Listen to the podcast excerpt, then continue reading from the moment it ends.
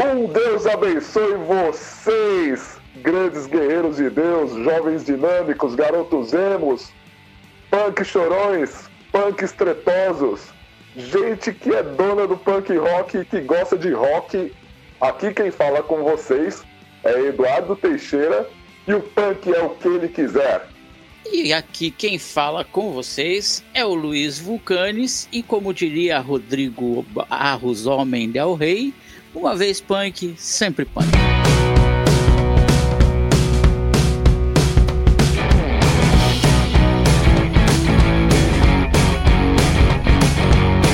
Pronto, acabou o podcast.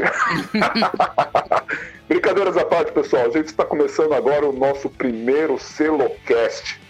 Eu estou à frente desse podcast, que é um podcast do Cristo Suburbano. E eu estou aqui com meu colega de podcast, que é o Luiz Augusto Vulcanes, ao qual a gente apresentava o Esconderijo Underground, só que o Luiz era uma da chuva ali, não é não, Luiz? é, mas a gente está chegando aí também com um podcast novo e estamos brincando de novo de fazer podcast. Tá certo. Então no final do podcast você já faz o teu jabá, tá, Ah, Luiz? com certeza. Pra, que, pra quem não sabe, é, é, bom, eu sou do selo Cristo Suburbano, Banda Timóteo, os Radioativos, tem um longo histórico aí. Aí pelo site mesmo do Cristo Suburbano, você pode dar uma olhada, uma fuçada e você vai encontrar. O Luiz, fala de onde você é. Pois então, eu sou aqui do Esconderijo Underground, né? Estúdio improvisado. O Esconderijo Underground também é um selo, um selo underground. Estamos, é, começamos assim com aquele, aquele selo para sua própria banda, né? Começou só para lançar os trabalhos da banda que eu tinha na época, que era a Holy Factor, que depois virou Experimento Holy Factor. Só que começou a surgir outra galera e hoje ele é um selo mesmo, né? Com, com outras bandas. A gente tem um, um acordo já firmado praticamente com a Missão 33 ali da Bahia, né? Do, do Big Johnny. E tá entrando mais uma galera aí lá de Fortaleza. Aí é bacana, hein? É, tá entrando, inclusive vai sair agora o, um, um, um, um álbumzinho pequenininho, um EPzinho aí comemorando cinco anos, né? Como é que o tempo passa. E já, hoje já tem um castzinho, já tem um bom arsenal de músicas. ali. Glória a Deus por isso. E galera, falando em castzinho aí, falando em castzinho, não deixa de assinar esse podcast. Isso mesmo, assinar em todos os seus agregadores. Já assina agora já, para você receber sempre notificações desse podcast, que é o Celocast. E como você sabe, vocês sabem, podcast é uma conversa de bar. É dois amigos sentados num bar, como a gente é crente, a gente toma um guaranazinho, come uma coxinha e bate um papo aí sobre Deus e a vida. E hoje o tema é: existe punk cristão? E aí, Luiz, o que, que você acha? Existe punk cristão, cara? Cara, que pergunta, hein? depois a gente fala, depois a gente fala. É, é- é porque é uma resposta assim, tipo, sim e não. Eita, até eu agora fiquei curioso, hein? Fiquei curioso. A gente nem sabe o que, que vai dar essa conversa aqui. Então a gente vai dar aí um histórico do punk rock, né? O histórico do punk rock, ele surgiu lá nos anos 70, tem a eterna briga entre Inglaterra e Estados Unidos, quem fez o punk primeiro, a gente vê lá, provavelmente eu acredito que foi mais nos Estados Unidos, porque o Malcolm McLaren, grande empresário, viu aquela loucura do CBGB, Ramones, Blonde, Television, viu toda aquela loucura e lançou lá para Inglaterra através do Sex Pistols. Dali a gente viu Sex Pistols, Clash, grandes bandas aí do nome, ao qual eu sou fã até hoje. Nesse histórico do punk, a gente também vê lá em meados de 80 o surgimento do hardcore, onde o punk ele começou a ficar mais rápido. Aí tem bandas como Bad Brains, Black Flag, enfim, é, o Misfits. O punk ele começou a ficar mais agressivo e mais rápido. Você tem algo para completar, Luiz? É, Eu diria até que é, o, o movimento punk, por assim dizer, ele, ele foi um fenômeno mundial, né? Ele, ele é um momento. Por isso essa briga, se foi Brasil, se foi Estados Unidos, se foi Inglaterra, mas eu acredito assim que é- é- era uma coisa que estava acontecendo no mundo, né? Porque o que, que é o punk para mim, né? Na minha visão, é uma resposta Sim. ao flower power, né? De repente veio aquela galera do, do, do movimento hippie, da, da, psicodelia, né, paz e amor, e não resolveu nada, né? As guerras continuaram acontecendo, os jovens continuaram morrendo nos embates dos, das grandes potências. E, o pessoal, e, e uma galera começou a ver isso e sofrer as consequências disso, né? De não ter emprego, de não ter perspectiva de futuro e resolveu, ao invés de cantar paz e amor, cantar a realidade que cercava eles, né, que era dura e cruel. E é um fenômeno que ele vai acontecendo, ele não tem uma data certa, né, ele acontece em vários lugares. Né. O Brasil, se você anos pegar 80. mesmo, final dos anos 70, já tinha uma galera sim, que sim. Já, já querendo fazer uma coisa diferente, né? E se você pegar outros países, você vai ver a Alemanha, o mesmo fenômeno, Finlândia, né, a própria ali a Irlanda, né, as, as duas Irlandas. Então eu acho que ele é um, ele é um momento da história, assim, um momento que aconteceu. E a gente fala com conhecimento de causa, eu e o Eduardo, para você que está ouvindo aí, está dizendo assim, o que, que esses crentinhos estão falando de punk rock? Porque a gente foi do movimento, a gente viveu isso. Né? Então com certeza. Não tá falando aqui, ah, eu li na Wikipedia, né? Não, não. Ali, putz, eu lembro do Donald do Gritando HC vendendo fitinha cassete na porta da galeria do rock. É. Eu lembro de tomar uns mer com alguns caras aí. É, me lembro de ter. É, minha primeira banda punk foi em 84, pô. Então, né, e meu primeiro álbum punk foi o The Great Rock and Roll Swindle, Sex Pistols. Então, é, já já, a gente já estava vivendo o movimento. Ah, o meu primeiro foi Placement Dreams do Ramones, depois Mundo Bizarro, e aí no embalo do Ramones, lógico, eu já tinha fitinhas cassetes antes, mas eu tô falando ah, de não, fitinha, fitinha normal, né? A gente ia, ia para São Paulo para comprar lá na galeria. Lá na Punk Rock Discos. Exatamente. Mas só, só para você ter uma ideia, no Brasil, aí a gente vê o... É sempre assim, quando os jovens estão entediados, estão chateados com o mundo, bom, vamos formar uma banda. Pelo menos era assim. E a gente via lá primeiro surgindo em Brasília, mas como um movimento musical.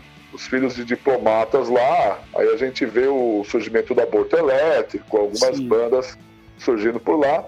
E em São Paulo surgindo como movimento aquele pessoal da, Carol, da Vila Carolina, ou a Carolina Punk. E na minha, por mais que assim, eu posso dizer, o Collor, ele realmente, o Redson, ele botava a cara, tapa tudo, só que na minha opinião, é lógico, para mim a melhor banda punk do Brasil é Os Inocentes. Uma questão de gosto de fã. É. Você, Luiz, qual que é a banda que você é fã? Cara, eu curto muito Inocentes, mas Cólera pra mim é o, é o nosso Dead Kennedys.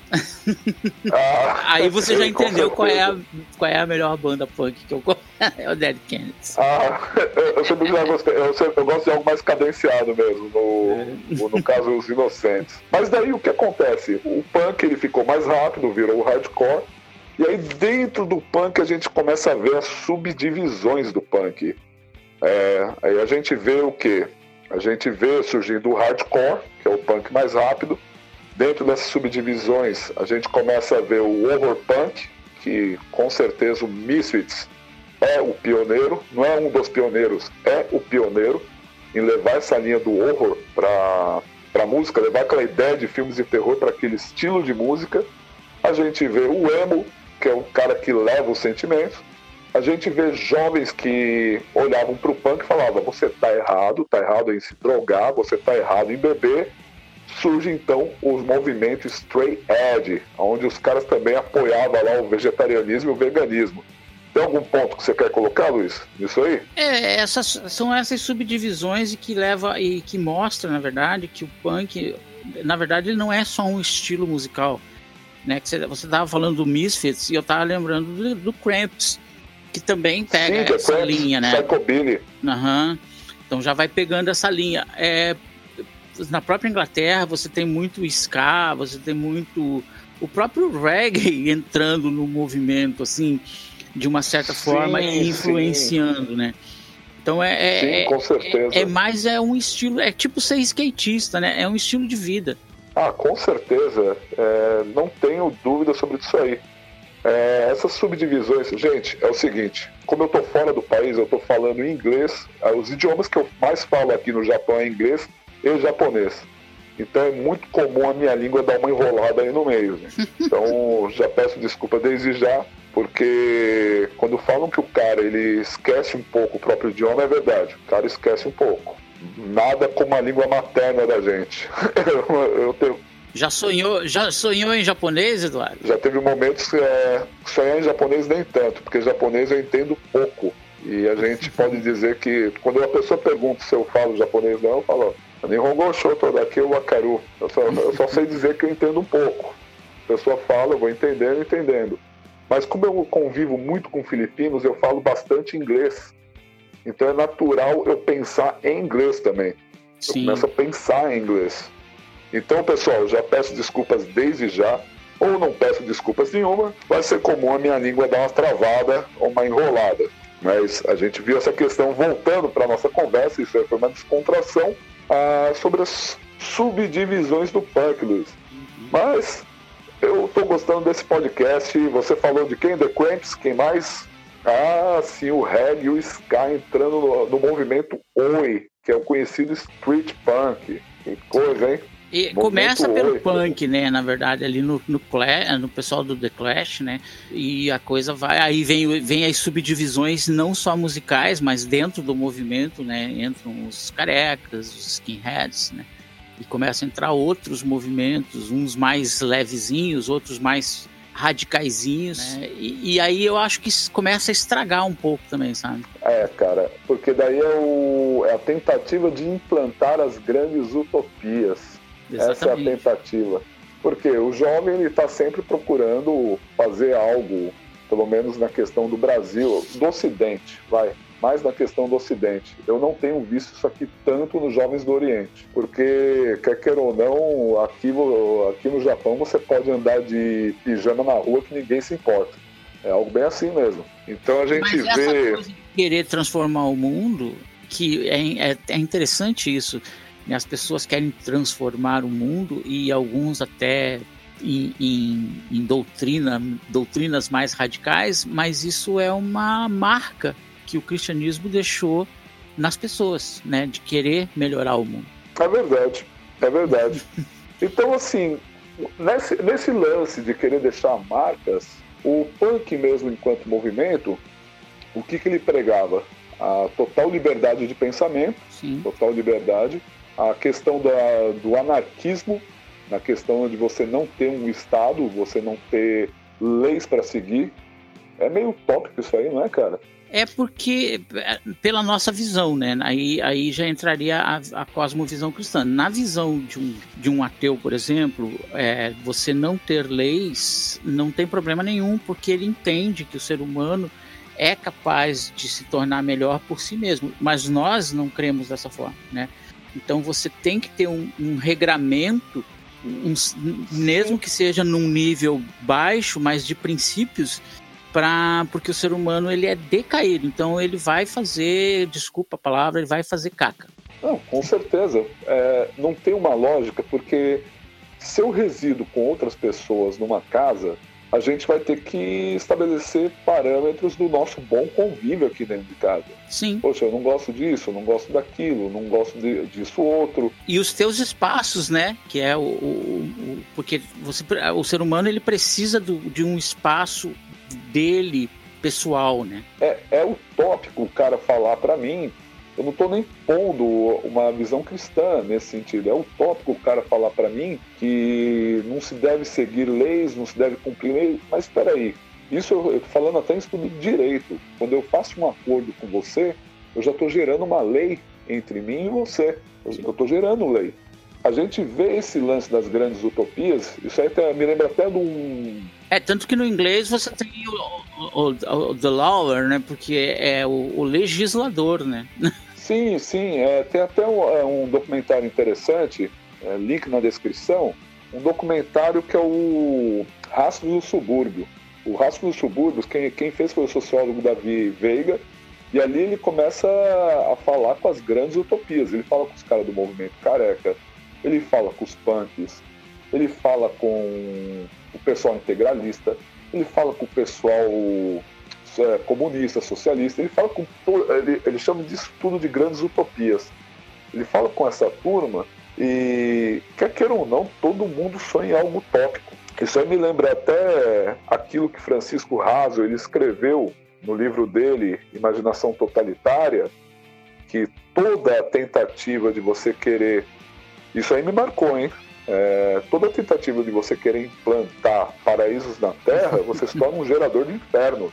Exatamente. É o que o ser humano vem, vem fazendo ao longo dos anos, né? Sim, e nesse, nesse, nesse lance, o que eu vejo do punk hoje, ele é muito diferente das ideias utópicas que. E aliás, ele, ele trocou uma utopia por outra. Primeiro, é, primeiro, o cara ele negava o Estado. Hoje parece que o cara quer mais Estado. Eu não tô entendendo isso, cara.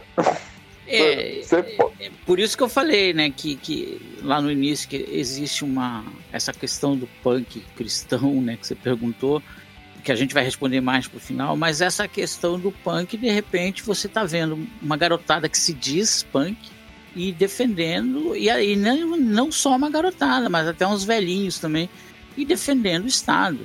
Eu acho isso um absurdo, cara, porque o que acontece? Se eu tô negando leis, eu nego o Estado. Se eu tenho abraçado o Estado hoje com um pensamento comunista, e vocês comunistas que me perdoem, já veio até um cara lá na minha página mandando eu estudar comunismo e socialismo para eu não falar bobagem. Mas pelo amor de Deus, é, jovem dinâmico, eu estudei isso, estudei isso na faculdade. O comunismo é a ideia de você querer adorar o Estado, o Estado regulamentar tudo. Aliás, perdão, o comunismo é a escatologia do socialismo. O socialismo é o Estado e depois as pessoas vão se amar, vão se tratar tão bem a ponto do Estado não existir mais, que aí entra o comunismo, que é a escatologia. Só que eu vejo que é total, é uma é, é uma é um reino do anticristo. Vou falar bem assim, porque eu quero prometer uma paz plástica sem Deus. Quero, quero prometer uma paz sem Deus.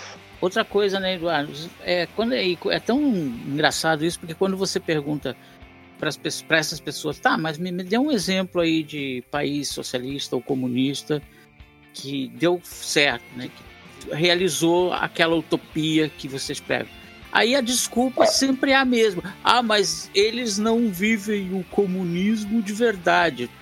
Pô, mas há 100 anos esses caras estão tentando implantar um comunismo de verdade e não consegue. Desiste dessa bagaça, velho. Não tá dando certo, não. Não, mas aí eu já vou pros mais, os mais dinâmicos. Os dinâmicos, os jovens mais dinâmicos. O cara vai querer colocar, se eu não me engano, os países nórdicos, a Suécia, a Dinamarca. Mas desde que quando esses, desde quando esses países eles implantaram esse tipo de sistema, eles não têm mais produzido riqueza. Eles não produz mais. A Suécia, inclusive, ela só voltou a crescer depois que ela reabriu o mercado, né? Para você ver. que ela se tornou e... mais liberal, que ela, ela, ela tirou o Estado da jogada, né? Diminuiu a atuação do Estado na jogada e aí voltou a apresentar um crescimento, né? A, a Noruega, a mesma coisa, né? É, para você ver, cara. Então, é aquela velha história. O dinheiro o capitalismo ele sempre existiu. O problema é que tem que ver aonde está o dinheiro. Está na mão de quem? Do cidadão ou do Estado. Sim. Mas é lógico, o nosso embate não é nem sobre. Nossa conversa não é nem sobre socialismo nem sobre capitalismo. A gente tem visto o que acontece com o jovem punk hoje. Ele tem sido, ele tem pregado a tolerância, mas ele é intolerante. É uma coisa incrível isso aí. Ele prega, ele prega a, a, tolerância, só que ele é intolerante se você pensar diferente dele. E, se, e a gente que viveu o movimento punk na pele, é, ele defende hoje valores que nós éramos totalmente contrários. nem vou entrar isso, nessa cara? polêmica, nem vou entrar. Que isso, cara? Né? Eles estão defendendo coisas assim que a gente, nossa, nem passava na cabeça dos punks. Ah, sim, com certeza. Para falar a verdade, eles estão mais é, ligados ao sistema. O politicamente que... correto, né? É o punk, Exatamente. é o punk de, punk de boutique, é o punk que o Estado criou. Esse, é, eu vou ser bem sincero e quem quiser ficar com raiva, azar o seu. É, o, esse movimento punk que existe hoje é um movimento punk criado pelo sistema e que bebe na mão do sistema e que diz sim para o sistema. Sim, com certeza. O sistema ele quer aborto. O punk ele fala do aborto. O sistema também ele quer o aborto. Sim, e nós éramos é... totalmente contrários a isso. Pô, se você pegar aquele livro do Antônio Bivar lá, o, o que é punk, tem a história da, da, de uma mina lá que eu até esqueci o nome, que ela achou uma, uma ninhada de, de, de camundongo num, num coturno lá e deixou os camundongos se criar para não matar. Então é, os punks sempre foram pró-vida. Agora você vê punk defendendo aborto. É, e eu fico pensando, é, tem, isso tem causado, de certa forma, é, como que eu posso dizer, apreciadores de um estilo musical e não necessariamente o um movimento. É... Sim, é, como movimento, acredito que morreu mesmo. É, Punk is Dead. Punk is Dead. É, só, que ele, só que ele punk ressuscitou, né? Só que o movimento punk ele ressuscitou. Ah, daqui a pouco a gente fala então da nossa ressurreição. A gente, a gente falou um pouco assim do punk hoje. A gente falou até um pouco desse documentário aí do Davi Veiga. A gente pode falar um pouco do punk ressurreto. Luiz, você escreveu um artigo muito bom. Você tem ele aí fresco na cabeça aí nessa, nessa conversa de boteco que a gente está tendo aqui. Ah, Essa tá, conversa tá lá, no, mesa. tá lá no blog, quem quiser que leia.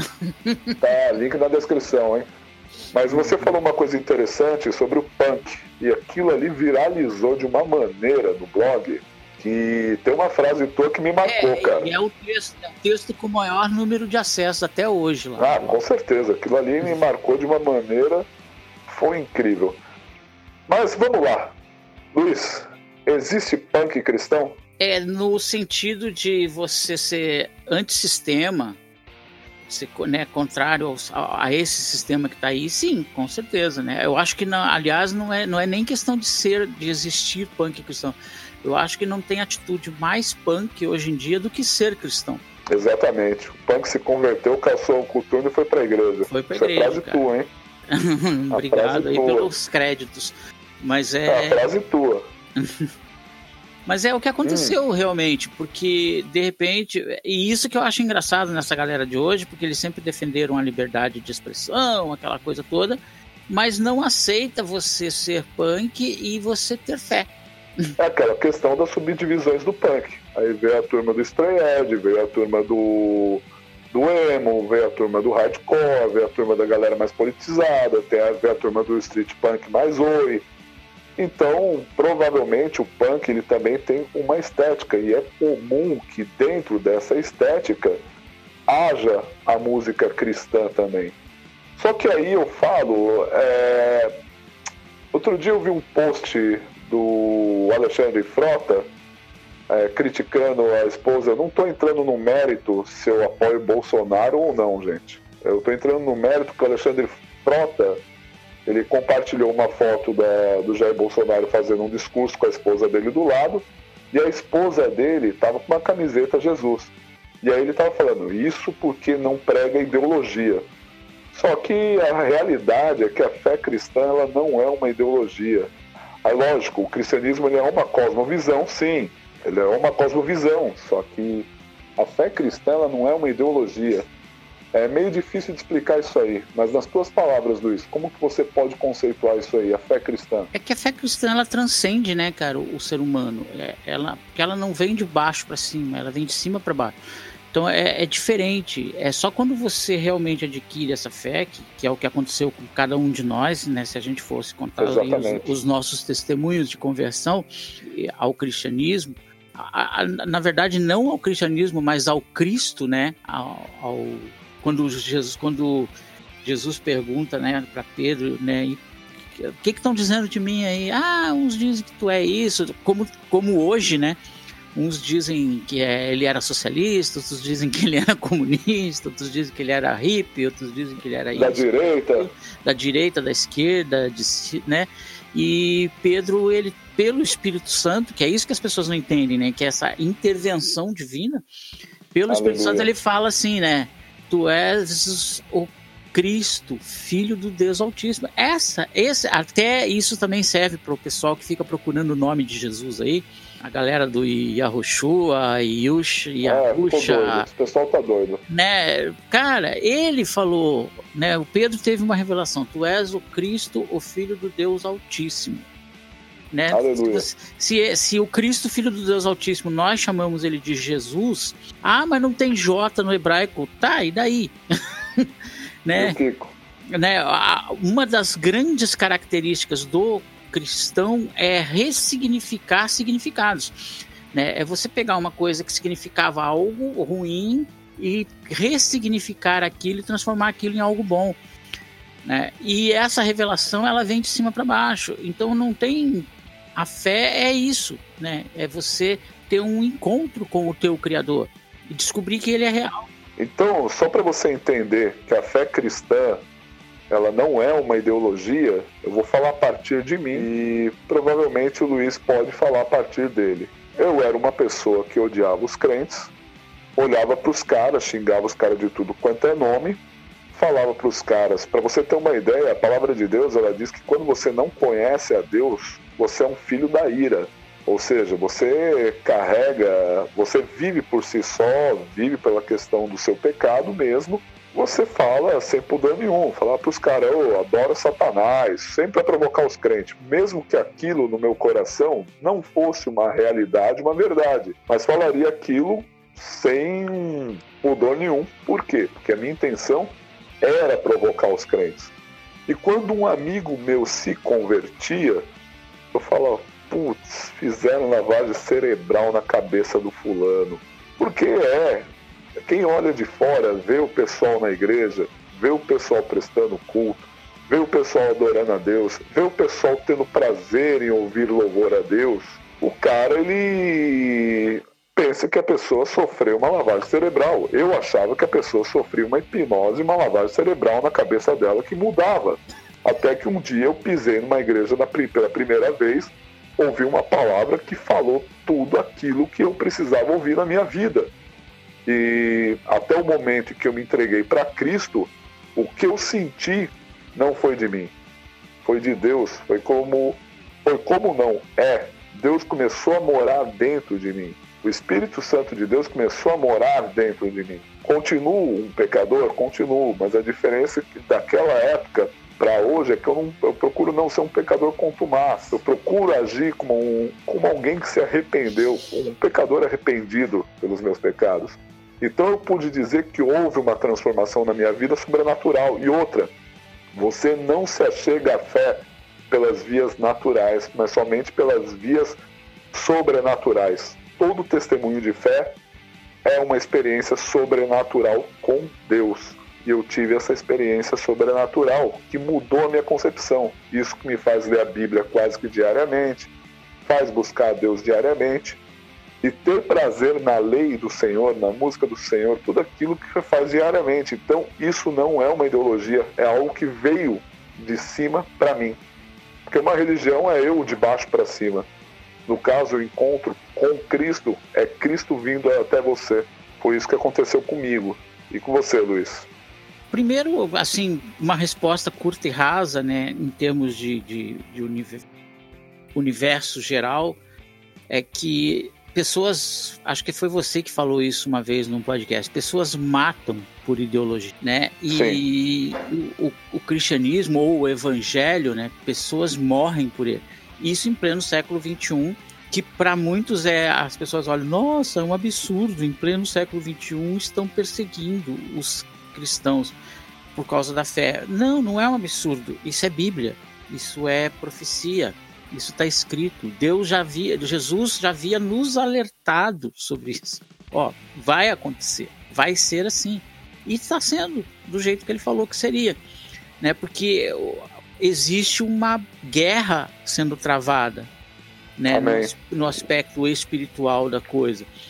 E, e, a, e, o cristianismo ele é isso, ele, ele não é uma ideologia porque ele é uma transformação né, do, do eu que você era num novo eu que está sendo formado. Eu, eu programo, sou desenvolvedor, né, eu, eu, eu, trabalho muito com linguagem de programação, com, com tecnologia, E eu tenho uma visão bem interessante. Por que, que a salvação ela é, ela é imediata, né? Que Jesus morreu na cruz por nós, papapá, pum, salvou. Aceitei, eu, eu reconheço isso, confesso com a minha própria boca, entendo que eu era um pecador e agora me arrependi de ser um pecador e aceitei ao Senhor Jesus como meu Senhor e pronto, beleza. É como se eu comprasse um hardware novo, né? Eu comprei, tá, beleza, é um novo hardware. Mas a santificação, ela é uma atualização do sistema. Amém, com certeza. Que ela vem, nós estamos fazendo o download dessa atualização e ela só vai se completar na glória. Com certeza. Aí sim, porque daí vai ser tudo transformado. Quando a última etapa, que é os corpos transformados, né, a última etapa ficar pronta, aí terminou o download, agora é um sistema totalmente novo, né? E, e, e, eu vejo eu vejo dessa forma, porque é uma experiência pessoal, não tem como você. Por isso que o convencimento quem dá é o Espírito Santo. Porque não tem como você. Eu não tenho como convencer alguém de que Deus é real, de que Jesus é real, de que existe um mundo espiritual, de que há sim uma batalha espiritual acontecendo, de que o diabo é real também. Mas ele não é nenhum vencedor, nenhum super-anjo. Ele já está derrotado, ele apenas está tendo um tempo aí para agir. Que Deus. Ele é justo. E você sabe é de uma coisa, Luiz? Uhum. Eu até entendo que quando um, um, jovem da igreja ele fica querendo abraçar uma ideologia, é porque ele não está enxergando a Bíblia que ele tem para ele, a Bíblia dele. Apesar que hoje muita gente abaixa aplicativo e não leva a Bíblia para a igreja. Na minha opinião, isso aí está super errado, cara. É, leve a Bíblia, Aprenda a, aprenda a manusear a sua Bíblia. Não fica com aplicativo. O celular você pode estar qualquer coisa ali na hora e nem um aplicativo. É, ah, eu, go eu gosto, eu gosto da praticidade. Ah, Só eu que... até acho legal, mas eu sou das que... antigas nesse quesito. Só que a gente, a gente precisa ter a, o impresso porque essa parada aí vai acabar, velho. A pessoa precisa aprender a manusear o, o livro sagrado, Luiz. Não, Mas e, por que, que eu acho que o jovem Tecnologicamente falando mesmo, essa parada toda aí vai cair, velho. É, vai chegar uma hora que vai dar uma crise tão grande nesse planeta aí que não vai ter energia elétrica para alimentar esses equipamentos, não, cara. Ô, louco. Aí tá sendo fatalista. Bom, é, isso é, fatal, é, é um fatalismo, hein? Tá, tá a tribulação já, né, Luiz? É, é que cada um tem uma. Você, eu sei que você não é. Eu sou pós-tribulacionista, então. É. Eu já sou pré, mas quando. Esse é outro, e tem outro, o. Esse assunto para o. milenista. É, tem os quando, acontecer, quando, quando acontecer o arrebatamento, vai ficar um apontando o dedo pro outro, tá vendo? Eu tava certo. Aham, porque na verdade todos estão certos, né? O arrebatamento ele já está acontecendo com um monte de gente. Com certeza. Mas voltando pro, pro assunto, o que que acontece? Quando eu vejo um jovem da igreja hoje, ou até um adulto decente, ele querer se enveredar por uma ideologia, primeiro porque ele está pecando na questão da palavra de Deus em Gálatas, que fala: Quem vos fascinou, ó insensato Gálatas? O jovem está se fascinando por uma ideologia. Outro dia um rapaz falou assim: Poxa, eu sou da esquerda porque eu vejo aquela questão da ajuda aos pobres, o social, ajudar os pobres. Cara, a igreja cristã, sendo andando mal das pernas ou bem das pernas, ela sempre se preocupou em ajudar os pobres. Sempre. A caridade já faz parte da igreja não do Estado. Então, quando os caras vêm querer comparar, comparar aquele lance de Atos dos Apóstolos, que ninguém, todo mundo doou as suas ofertas aos pés dos apóstolos para ter uma divisão comum de bens ali, a pessoa fala, não, tá vendo? Isso é o comunismo. Não, não é o comunismo. Isso é, não teve interferência do Estado de Roma para isso. Roma não, não obrigou ninguém a doar as coisas. Os apóstolos não obrigaram ninguém a doar nada. A caridade ela foi do âmbito privado e não do âmbito público. Foi privado, cada um doou. Diz a palavra de Deus lá em Atos capítulo 4, capítulo 5. É, doou o que era seu, não foi tomado o que era seu, né? Exatamente. A doação ali foi no, no sentido privado. Então a doação, a ajuda aos pobres, sempre foi uma questão da igreja de Cristo em si. Ou seja, é uma questão do âmbito individual, do âmbito privado. É, não é, não tem, não teve Roma obrigando ninguém, Jerusalém não obrigou ninguém, ninguém obrigou ninguém. A pessoa foi lá e doou porque, conforme diz a palavra de Deus, cada um considerava suas coisas em comum ao outro ali. Isso então, não é não comunismo, isso é comunitarismo, né? É completamente diferente. É totalmente diferente. Então, quando eu vejo o jovem ele se enveredando por movimentos punks, primeiro, ele tem o desejo de querer fazer parte de um algo maior. É sempre assim. A pessoa é, é, tem time de futebol, tem aquele grupo de aquele grupo lá que ele vai jogar bola também, vai ter aquele grupo que ele encontra pro jiu-jitsu, vai ter aquele grupo que ele encontra para rolar a música. Isso está na pessoa de querer fazer parte de um algo maior, de um grupo de um algo maior. E eu acredito que quando um jovem da igreja ele busca isso aí, se enveredar por movimentos, punk, careca, headbanger que seja, é que ele não está olhando para as escrituras. Então, na minha concepção, dentro do punk cristão é só uma estética e não um movimento. O maior movimento está ali nas escrituras. Punk cristão de verdade pratica as escrituras e não fica na questão de movimento punk, cara. Pelo menos é a minha opinião. Eu acho que eu tô até já respondendo. É, eu, eu, eu gosto muito dessa questão dos adjetivos, né? E eu, eu penso assim, o punk ser cristão é perfeitamente possível, né? Porque, como você disse, é, é uma estética. Assim como tem o, o metaleiro, né? o headbanger cristão, assim como tem o sertanejo cristão, tem até o funk cristão, né? É meio estranho, mas, mas tem. É. Né? Eu lembrei até daquela música Chuta Que é Laço. É, tem o MPB cristão e tem o hip cristão tem o hipster cristão e tem o empresário cristão. Então você, o, o, porque o cristianismo ele não é preconceituoso, então ele vai abraçar todas essas vertentes que são na verdade estéticas. Você tem um estilo de vida, de aparência, de música, de cultura que você gosta, que você curte, que bate com você, que vai na mesma frequência e agrada mais um grupo do que outro grupo. E isso é perfeitamente normal. Então, nesse aspecto, sim, existe o punk cristão. O que não pode existir é o cristão punk. Exatamente, você né? já falou tudo. É, porque o, o, cristão punk ele seria o quê? Aquele cristão rebelado, né? Porque, não, agora, o punk ser cristão não há problema nenhum, assim como tem o punk que é um bandista, por exemplo, tem o punk que é ateu, tem o punk budista, tem o punk, né, sei lá mais o que, que tem tantas religiões aí, e, e, existe, isso é normal, né? Então existe sim, nesse aspecto existe o punk cristão. Só que como o cristianismo, para nós cristãos, né? Lógico que para quem não é cristão não vai pensar dessa forma, mas para nós que somos cristãos, o cristianismo, ele é a própria revelação do nosso Criador, do Eterno, de Deus, para nós, seres humanos caídos, e ele se revela a nós e nos dá uma oportunidade de reatar a comunhão com ele, ele não nos obriga a abandonar essas questões estéticas. Ele não vai dizer para você agora você não pode mais ser punk. Ele vai te, o que Jesus Sim. te convida é a sair do pecado. E você pode ser pecador sendo punk, sendo hip, sendo não sendo nada disso, sendo é, sei lá, fazendo caridade e sendo pecador. Você pode ser a tiazinha do coque e não sair do pecado. O que Jesus nos convida é a, a nós a sairmos do pecado para poder ter comunhão com Ele.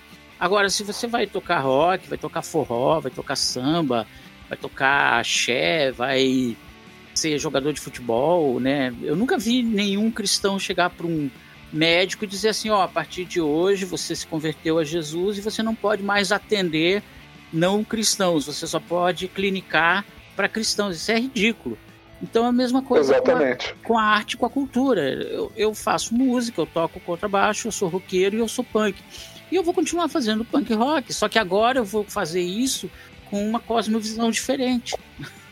E outra, é, alguns falam, pô, a igreja, o cristianismo é opressor. Não, é, ele não é opressor. Para falar a verdade, talvez a pessoa esteja projetando em alguém que oprimiu a vida dele ou alguém que ele acha que é opressor. Mas muitas vezes as pessoas falam daquilo que não sabem. As pessoas falam daquilo que não. É, e as pessoas são opressoras, As né? pessoas são opressoras, mas eu garanto, cara, é... como que eu posso dizer? Teve até um doido aí que andava com a gente que de repente do nada ele montou uma o cara O cara tava crente, deixou de ser crente para virar punk, você conhece ele, doido andava uhum. com nós, montou uma banda para querer falar da hipocrisia cristã. Eu falo, pô, cara, seja bem-vindo então ao clube, porque todos nós somos hipócritas, todos nós precisamos de um salvador pessoal para curar a nossa alma e curar o nosso pecado, todos nós. A igreja ela não é opressora. Se você for com certeza procurar uma igreja, porque tem gente de Jesus, alguém vai te ajudar. Alguém vai te entregar um alimento que você precisa, alguém vai te ajudar. É, assim, eu não posso julgar um, um todo por um erro de um ou por um erro de outro. Então, assim, é, a fé cristã, o cristianismo não é opressor. O opressor é o Estado. O Estado é opressor. O Estado é que tenta impor sobre a vida das pessoas esse é o verdadeiro opressor, sendo que a função desse aí deveria ser, é, deveria ser mínima. Para dizer, vai, ele precisa existir para botar uma ordemzinha? Até precisa, mas é uma coisa bem mínima mesmo. É, e até só para complementar, Edu, é, eu, você sabe, eu fiz parte um bom tempo, né, da, da minha conversão durante um grande tempo, eu fiz parte da Assembleia de Deus e que é uma igreja Sim. tida como tradicional e retrógrada e, e, e opressora até, né, em certos aspectos.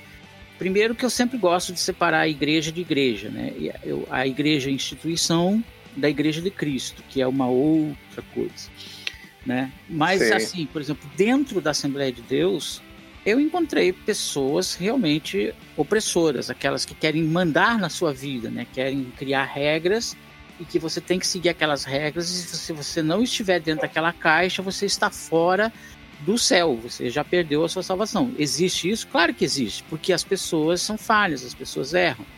Mas dentro da Assembleia de Deus, eu encontrei pessoas maravilhosas. Eu, eu tive pastores que me incentivaram a continuar com o movimento underground, a ir nessa galera, a fazer os rock com pastel que eu fazia quando morava lá em Ponta Grossa, a ter a minha banda, então, dentro de uma igreja considerada por muitos opressora, porque existem pessoas que realmente se transformaram, se tornaram nova criatura e, e entenderam aquilo que Jesus falou, né? Que conhecereis a verdade, a verdade vos libertará, ela não vai te aprisionar, ela vai te libertar. E tem aquele que ainda não teve realmente uma conversão genuína e autêntica e ele está confuso e ele acha que para seguir Jesus você tem que estabelecer todo aquele conjunto de regras, porque senão você vai desviar. E eu até acredito que tem pessoas que só vão conseguir ser discípulos de Cristo debaixo realmente desse conjunto de regras por, por conta das suas características pessoais. Ela precisa daquilo. É como o caso da bebida, por exemplo é pecado beber? Não, não é pecado beber. A Bíblia não fala que é pecado beber. A Bíblia fala que é pecado se embriagar. Mas quem é o cristão que pode beber? O cristão que pode beber é justamente aquele que consegue ficar sem beber. Esse pode beber à vontade, porque ele tem autocontrole. Agora, eu, por exemplo, Luiz Augusto Vulcanes, que estou falando aqui com você, ouvinte, eu não bebo porque a igreja me proíbe? Não, porque eu fui alcoólatra, cara. E se eu tomar o primeiro copo, meu amigo, eu vou tomar mil. É, com certeza. É... Realmente, cara. Também é... tem cara que se botar só uma gotinha de álcool na boca, o cara já sai destruindo todo. O cara já vai na biqueira, já vai em um monte de lugar. Mas é isso, cara.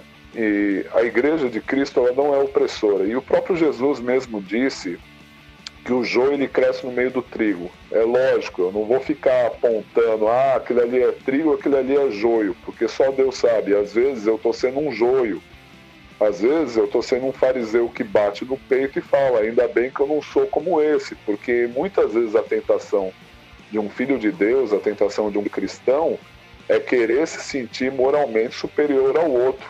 E não, a gente é tão necessitado de um salvador pessoal quanto o outro. A diferença é que pela graça misericórdia, é, a graça e misericórdia de Deus, esse amor de Cristo nos alcançou. Só por isso. E a Pode gente reconhece isso diante do Senhor. Então é aquilo, Luiz. Punk cristão é estética. É estética. Um cristão punk, jovem, pega a tua Bíblia e vai ler. Algumas considerações finais? É, e tanto, tanto é que existe, né, esse, essa, nessa questão da esteticamente falando, da arte, existe sim o punk cristão, que a, a, a quantidade de bandas, né, de punk rock, mas com uma, uma cosmovisão cristã, é absurda, né? Você tem hoje selos especializados nisso. No caso, o teu selo é um caso desses, é um selo basicamente especializado em punk rock produzido por cristãos. Né? E você Exatamente. Tem, você tem a Tamper Punk, você tem, né, e, e, tantos outros selos, a Love Your Enemies, e, e espalhados pelo mundo e outros que a gente nem conhece e os independentes, o, o do it yourself continua lá, né? Quer dizer, e são cristãos que estão fazendo punk rock e de altíssima qualidade, diga-se de passagem. Com certeza. Tanto que aqui no Brasil existe essa divisão muito grande, né? agora falando em termos de banda, né, da música cristã com a música secular, mas você vê, por exemplo, Grave Robber, que você citou lá no início, que é uma banda que eu sou fã, é, os caras fazem show direto com Misfits, com outras bandas aí, porque lá não tem tanta, essa divisão não é tão clara assim no aspecto cultural, no aspecto da arte, da música. O pessoal toca junto, não tá nem aí pessoal tá afim de ouvir um som legal e uma mensagem legal. Com certeza. É porque, infelizmente, no Brasil é tudo é time de futebol, cara. É aquela cultura do brasileiro querer transpor o time de futebol dele para as outras áreas da vida que é o que o socialismo implantou aqui, essa luta de classe, né? Você vê o brasileiro, ele não luta, ele, ele, você não vê o brasileiro lutado a luta do injustiçado contra aquele que não pratica justiça. Você vê no Brasil a luta do rico contra o pobre, do pobre contra o rico, do negro contra o branco, do, do gay contra o hétero e assim por e assim por diante, que é uma briga completamente idiota, né? Porque só uma pessoa débil mental cai numa conversa dessa. Quando, na verdade, a gente, a gente, deveria estar numa luta contra do, do oprimido contra o opressor, né? E isso não tem classe porque você tem o rico oprimido, você tem o branco oprimido, você tem o negro oprimido, você tem o gay oprimido, você tem o hétero oprimido, você tem o sertanejo oprimido, o punk rocker oprimido, é contra as pobre, injust... o pobre e, e, essa questão da pobreza, ela não vai ser resolvida por nós. Nós temos que praticar a caridade, né, que é assistir essas pessoas e ajudá-las nas suas necessidades e, e também ser ajudado, porque nós também somos pobres, todo mundo é pobre de alguma forma, né? Com certeza. E é, rico de outras mas de estar tá assistindo essas pessoas. Agora, a pobreza ela vai existir porque o próprio Cristo falou isso. Ele falou, né? Os pobres vocês terem sempre convosco. Porque é, é, é inclusive é um exercício da nossa capacidade de, de, de autocomiseração, de, de exercer misericórdia. Né? Porque o que é misericórdia? É você sentir a miséria do outro, né? do coração do outro. Com certeza. Bom, eu acho que a gente não pode estender tanto também, Luiz. A gente tem que deixar um pouco para o nosso ouvinte. É o seguinte, você que ouviu o podcast até aqui, é, complementa abaixo. De repente a gente deixou de falar de algum ponto. Coloca aí a tua opinião, coloca aí o que você pensa, o que você acha aí na abaixo, manda aí e-mail, manda aí tem aí no tem aqui na página para você assinar lá a newsletter, tem também como você mandar um mandar também as suas opiniões pessoais. A gente vai ler aqui no eu vou estar tá lendo aqui a tua opinião pessoal aqui no programa. E enfim, cara, é, é isso aí. Eu não tenho mais assim nada a falar. Agora eu deixo com você, ouvinte. Complementa aí algo que faltou a gente dizer, ou sugere um tema também para gente, para gente debater aqui conversar. O Celocast é isso. Por que o nome Celocast? É porque a gente foi selado com a marca da promessa em Cristo. E se você ainda não recebeu esse selo de Deus, lembre-se, o Senhor ele quer selar a tua vida. Se entregue a Jesus Cristo, confesse Jesus Cristo no seu quarto. Você precisa de Cristo. E olha que Deus que te vê em secreto vai te recompensar em secreto. Porque quem disse isso não fui eu, mas são as palavras do nosso Senhor Jesus Cristo. Alguma outra. Algo, algo mais a falar, Luiz? Agradecer a você, né, por me permitir fazer parte dessa festa. É. Quero uma festa, certeza. quero uma festa punk. Quero uma festa punk, né? Grande replicante. Né? Mas assim, punk. agradecer e falar pra galera aí que quiser conhecer também o, um outro podcast. Eu tô com um podcast ao fim dos tempos, né? É muito bacana, é, eu escutei, gente. É, que é, é, uma, é uma leitura dos acontecimentos atuais, das coisas que estão acontecendo no mundo, a, a partir da visão de um cristão. Com certeza. Bom, é isso aí, né, gente? É, aqui eu me despeço de vocês. Eu acho que eu vou aproveitar do sacerdócio universal de todos os crentes. Se você puder fazer a mãozinha em posição de receber, oh. recebe aí. O Senhor te abençoe e te guarde. O Senhor faça resplandecer o seu rosto sobre ti. O Senhor te tenha misericórdia de ti e o Senhor te dê a paz. Deus abençoe vocês. Um grande abraço. Tchau, tchau.